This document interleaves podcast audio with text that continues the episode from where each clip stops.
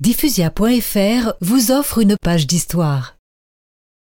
Vous vous souvenez que Charlemagne était intervenu en Italie pour libérer les États du pape Eh bien, le 25 avril 799, au cours d'une procession à Rome, Léon III fut attaqué et battu. Laissé pour mort, le pape se réfugia auprès de Charlemagne à Paderborn, en Saxe. Saint-Père, vous êtes ici comme chez vous. Charles, je vous remercie de votre hospitalité. Ne vous inquiétez pas, je serai toujours le défenseur du trône de Saint-Pierre. Le 29 novembre 799, escorté par une importante garde franque, Léon III fut de retour à Rome.